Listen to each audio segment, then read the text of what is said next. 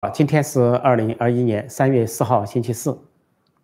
现在是直播时间，陈伯空纵论天下，就美国政局、国际形势、国际局势，啊，与广大观众、听众、网友在线互动、在线问答。首先，我就相关的新闻，今天相关的新闻做一些报道和评述。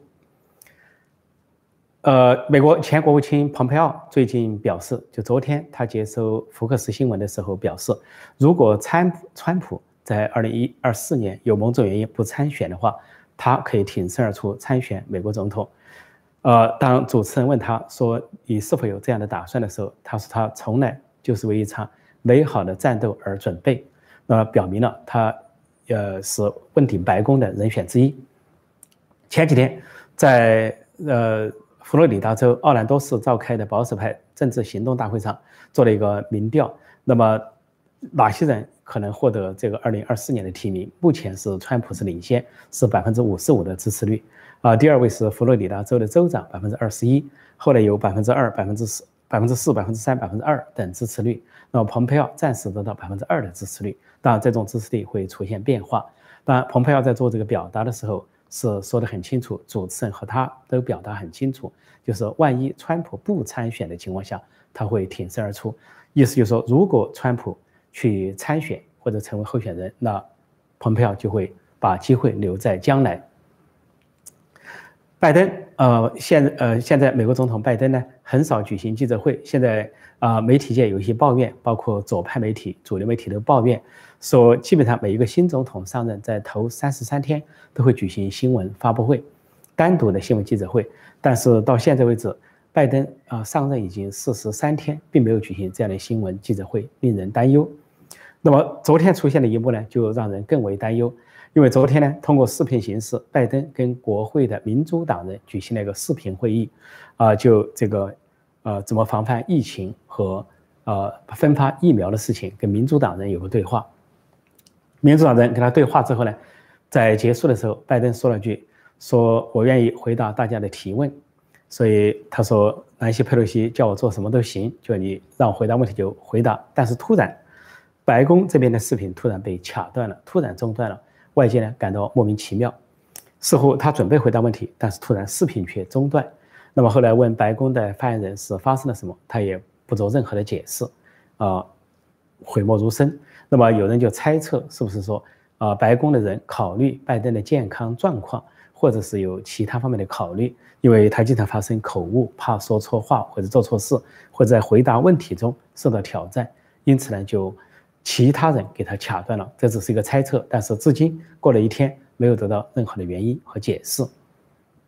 另外，今天要说到三月四号，呃，民主党人所担心的国会山说会出现民兵组织的攻击，所以情报显示有民兵组织啊会发动起义，英语叫 uprising。发动起工会攻击国会山庄，而国会山庄里外都加强了戒备，增强了军力。但是其实什么也没发生，什么都没发生。就像我昨天所预测的那样，我什么都不会发生。这是应该说是民主党国会山的民主党或者拜登政府不安全感的表示。呃，多疑多心多疑了，把这个情况看得过于的严重，或者说信心不足。这也就是为什么。要求国民警卫队两万五千人继续驻扎在华盛顿，继续用路障和铁丝网封锁国会山的原因，连民主党的市长，呃，华盛顿市市长民主党的保泽都看不下去了，说这完全没有必要，妨碍了呃首都市容的观观瞻，同时呢对交通又构成了不便，他颇有怨言。那么接下来是赵小兰，赵小兰都知道是一位华裔呃共和党人，他呢是在从里根时代起就出任。呃，共和党政府的部长或者副部长，在里根政府，后来小布什政府，呃，现在的川普政府都有任职。在川普政府，他任的是交通部长；在小布什政府，任的是劳工部长。那么现在呢，呃，《纽约时报》和很多媒体啊报道出说他在任内呢跟中国那边有一些勾兑，因此受到这个现在质问。那么事情是根据各方的报道显示呢。说这个每个部都有个监察单位，那么交交通部也有个监察单位，也有个监察长，就监督官员是否有行为不端或者有道德问题。就发现了说，二零一七年赵小兰给安排一个访问中国的行程，其中呢就包括他的家人，他的父亲和妹妹共同参加，而且有会见中共最高领导人的计划。那么有一些行程中只有他们的家人，而这个行程中是否为他们家族在安排一些事情？但这个行程呢，却是用联邦出资、联邦政府出资，呃，公费就是公帑来进行。那么当时就引起了，呃，交通部内部的检察部门、检察委员会或者检察长的不满。后来这个消息经媒体报道之后，突然赵小兰取消了那次访问。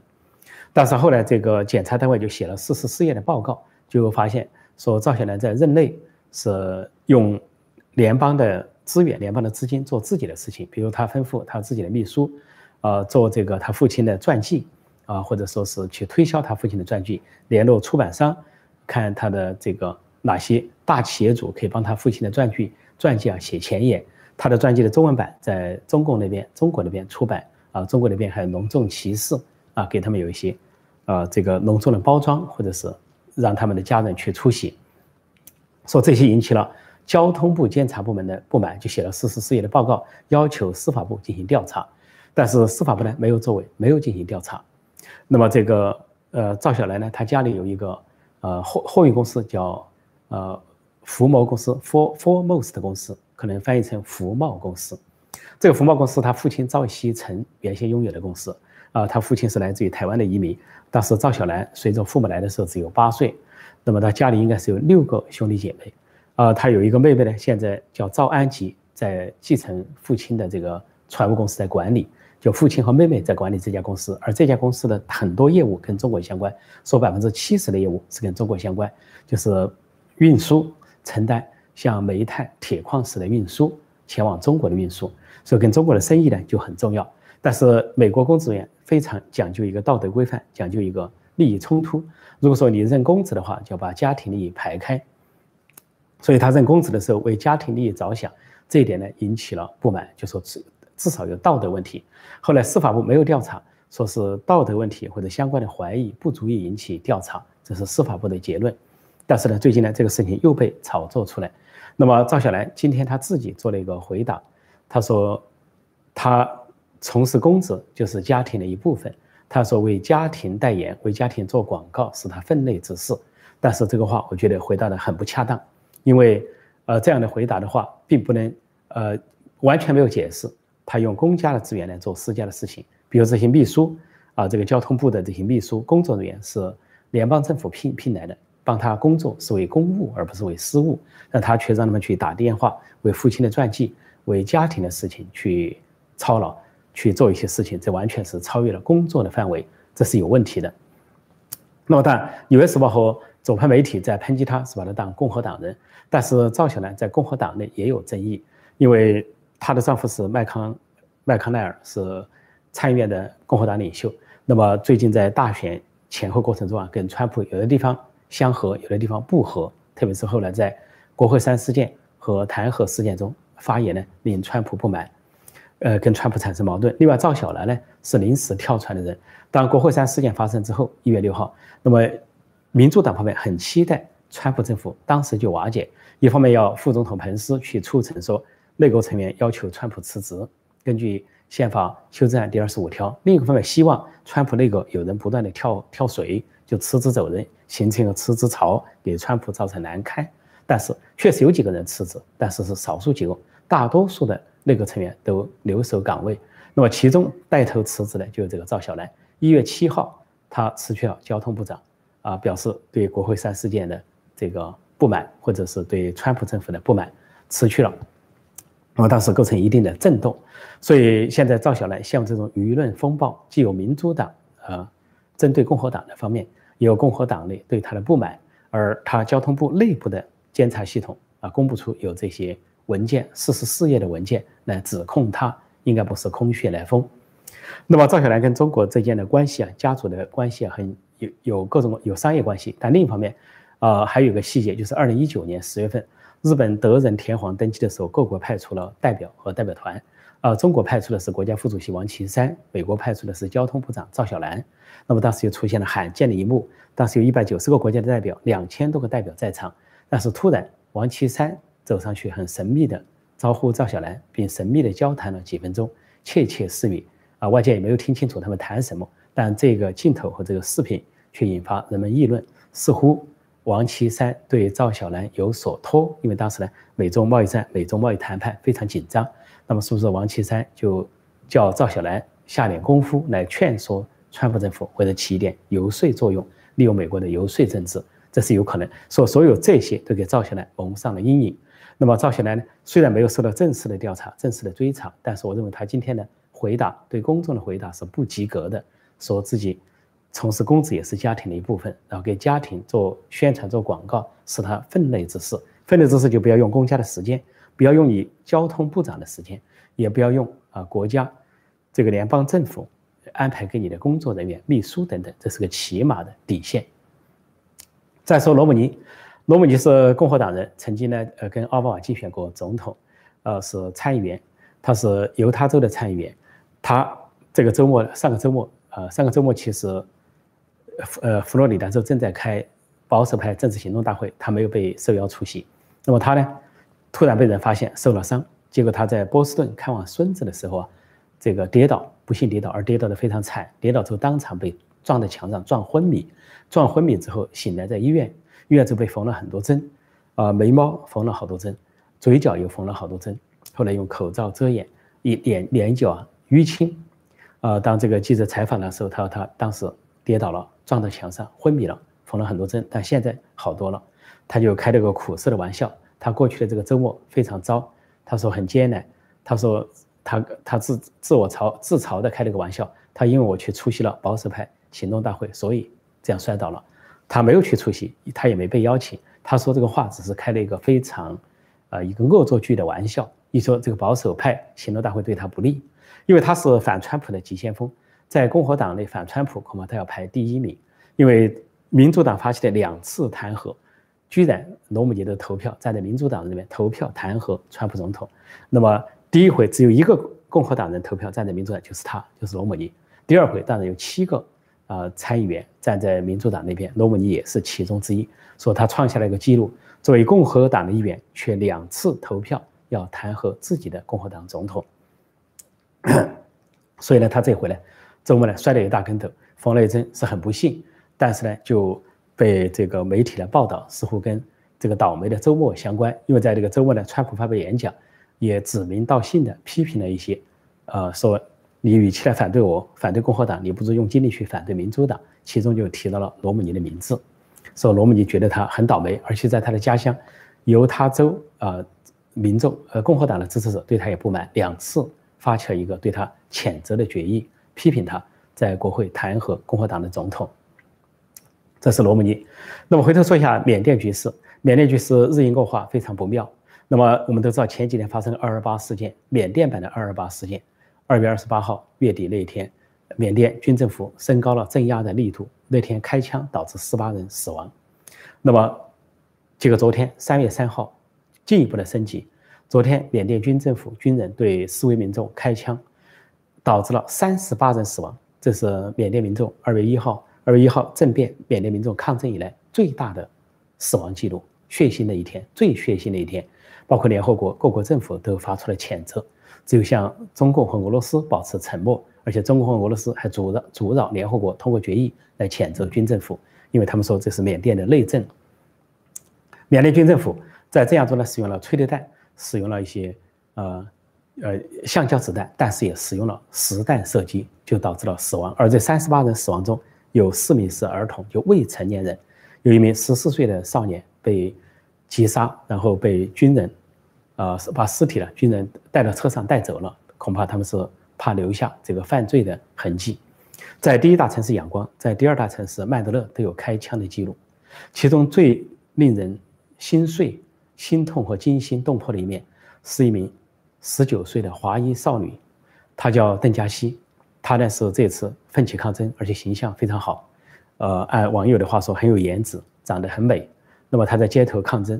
啊，坚持不退，说是要这个为自由而战，为民主而战，遭到枪击，而在军政府的扫射中，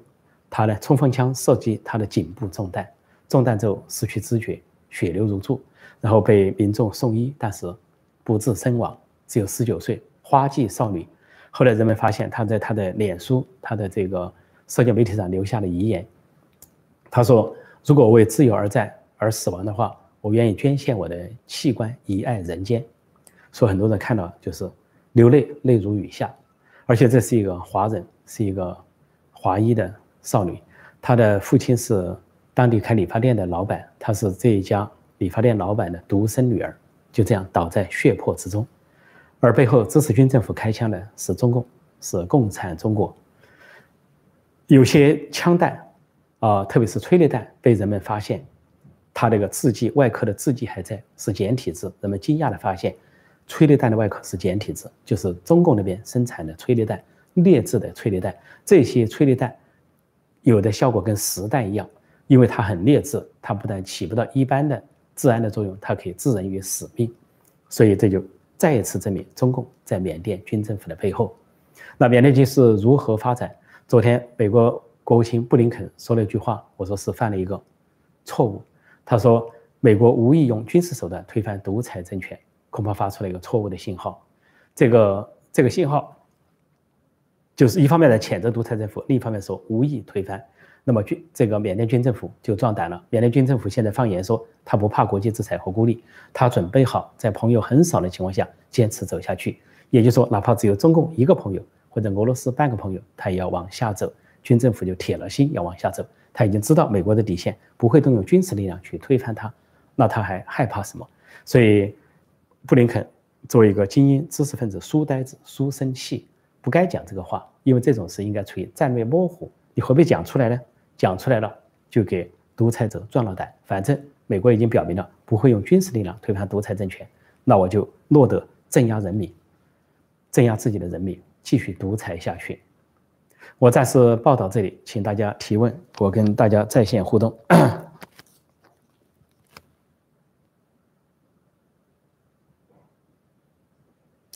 呃，这里有人说那个缅甸少女啊，比韭菜国的奴才强，的确，呃，是有志气、有有血性，啊，有骨气，是如他是华人，所以在国外的华人中也算是华人之光吧。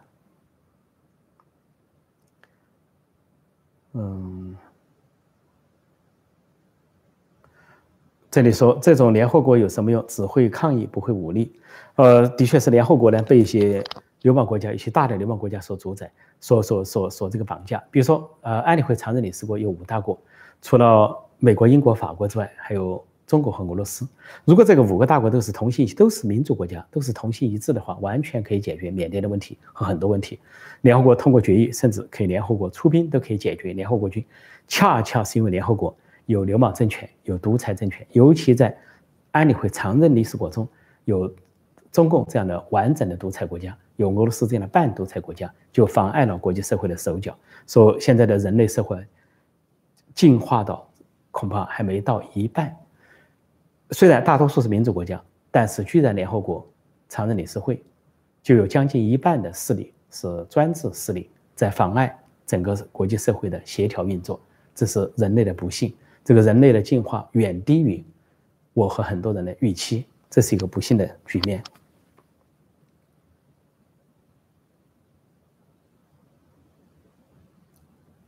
呃，我再看看有什么相关的问题哈。嗯，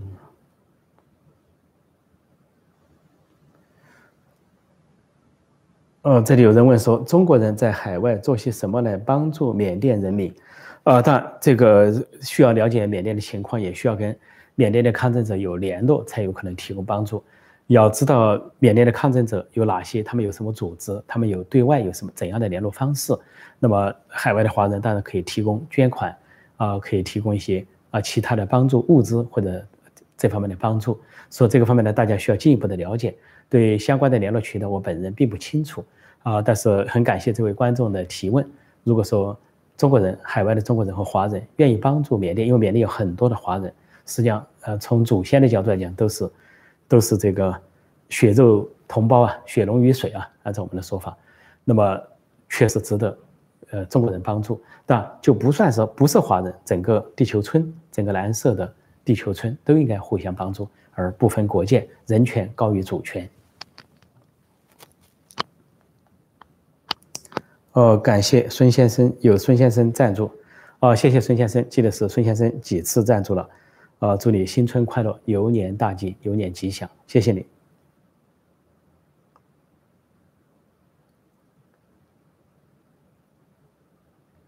呃，这里有人问说，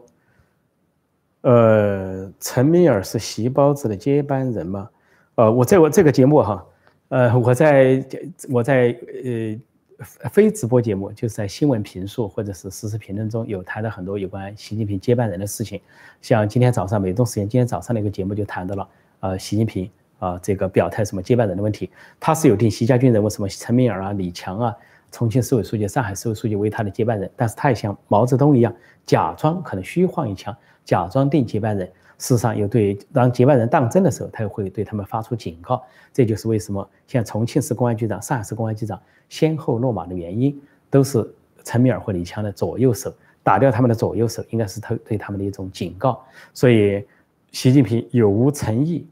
啊，这个。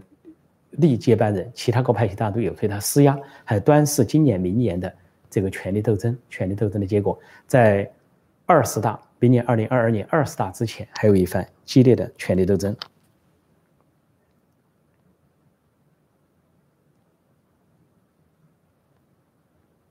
呃，这里有人说，习近平是不是非常渴望武统台湾？他的任期内会不会加速？做到，我昨天晚上就讲了这个节目啊，大家可以回头看看我昨天晚上的直播，就讲了中共呢是放风说两年内去攻打台湾，而习近平本人确实有野心，他想长期执政、终身执政，他其中找一个理由，就说在他的任内想去攻下台湾，号称要做统一之父，这是他身边的人传出的话，啊，也身边的一些这些酸秀才啊，一些这呃一些人出来馊主意啊，表示他做统一之父，然后。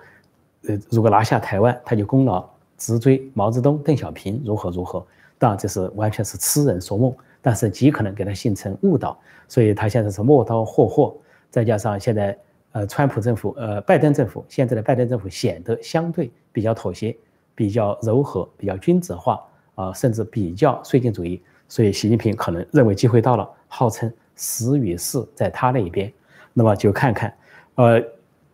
德国。纳粹德国、日本军国主义，就是因为说英国、法国或者美国当时的绥靖主义，认为它有发展的空间，但是最后的结局是覆覆灭。说中共认为它自己有扩张和侵略的空间，那么也可能由于它轻启战端，启动地区或者世界大战，最后的结果还是它的覆灭。所以我们看看究竟它会走到哪个程度。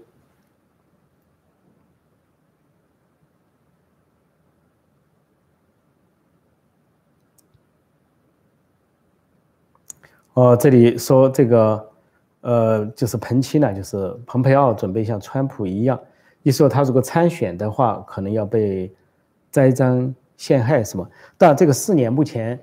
呃，这个大选才过去不久，呃，四年呢还有很长的、相当长的时间，这四年都可能发生各种各样的变化。川普、川普家族方面看有什么考虑？另外呢，这个这四年中，拜登方面做的怎么样？呃，做的有成绩还是没成绩？拜登如果是做的越有成绩，那对共和党的选举空间就越挤压。那么拜登这边如果做做不到什么成绩，如果像他这上来这四十三天表现不佳那样，那共和党有机会。那共和党内部又看，呃，有实力的候选人和川普啊之间的关系。如果川普一直都领先的话，那可能大家会礼让他。如果说川普由于某种原因、主观的原因不想选，或者客观的原因不能选。那么其他候选人就可能出来争雄，而蓬佩奥应该是其中一个有力的候选者，因为他曾经当过，他资历很雄厚，当过众议员，当过中央情报局长，当过国务卿，这样的政治资历才五十多岁，那是非常雄厚、很有说服力的。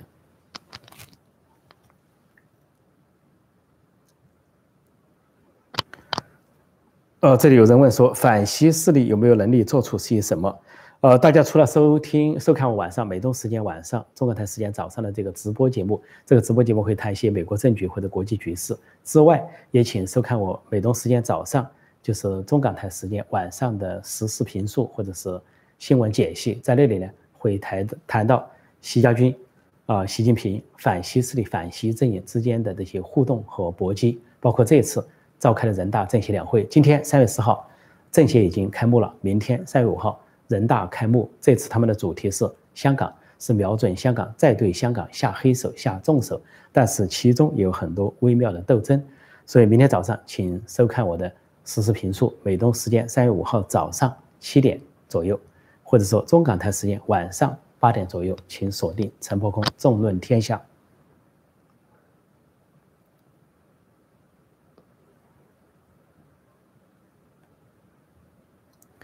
这里有人说，呃，台湾人怕死，美国总统亲共，习包子有可能武统台湾，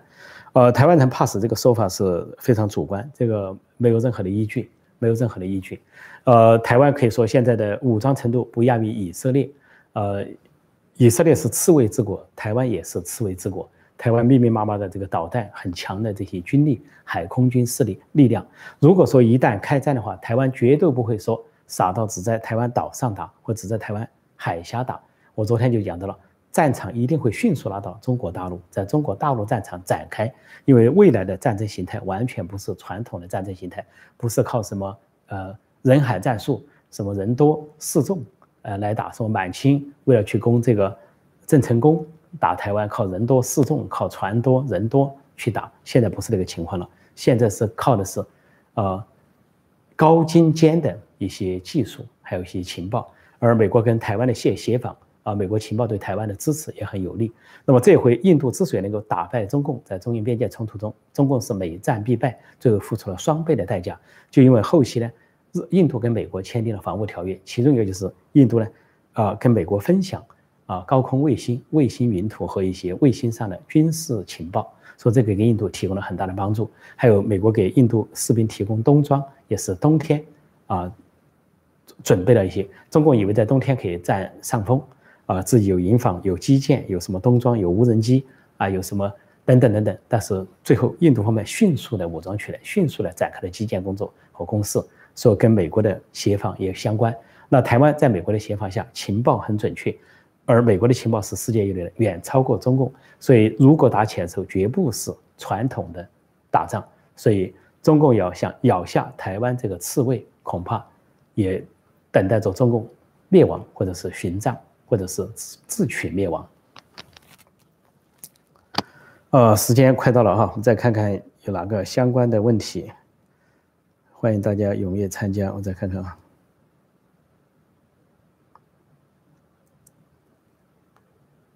嗯，这里讲到习近平可能消灭贫困人口，我们可以干掉十四亿低端人口。这个贫困人口对有的幽默的说法呢，就是幽默的说法就是，呃，贫困是被消灭的啊，不是说这个贫困真的全面贫困了，全面小康了，什么千年大计，而是他自己公布的一个数字。啊网民说的话，就是贫困人口数字上被中共消灭了。这里有人问到说，缅甸最后是否会出现大屠杀？今年缅甸军政府跟二零跟一九八八年、二零零七年的手法不一样。二零一九八八年呢，他就是大规模的屠杀，一举镇压民众的。这个反抗和示威，当时屠杀了呃三千到一万的柬埔寨人，在美国驻缅甸大使馆门口就屠杀了五百多人，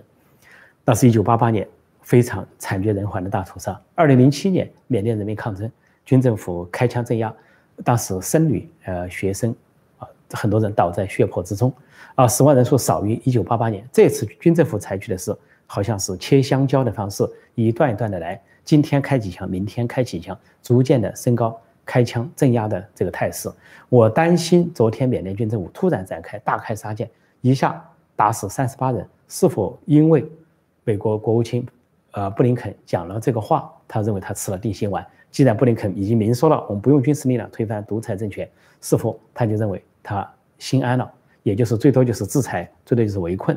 如何如何？现在美国和欧洲正在商量如何对付缅甸军政府，也在跟东盟国家联络，怎么对付他？东盟国家原来是不承认缅甸军政府的，在缅甸军事统治时期啊，甚至东盟冻结了东盟十国冻结了他的会员资格，直到十天开启民主化之后才接纳东盟重新与会。那么这次就连新加坡，新加坡几乎是一个一党专政的国家，有少数议席开放，就连新加坡都谴责缅甸的屠杀。所以东盟国家如果行动起来的话，就从另一个方向可以包抄缅甸。那么由于时间关系啊，我今天就暂时讲，感谢大家光临和宝贵的意见，请明天早上继续收听我的实时评述，还有明天晚上继续锁定我的现场直播。两会开了，可能有更多的新闻跟大家分享。谢谢大家，祝大家晚安或者早安。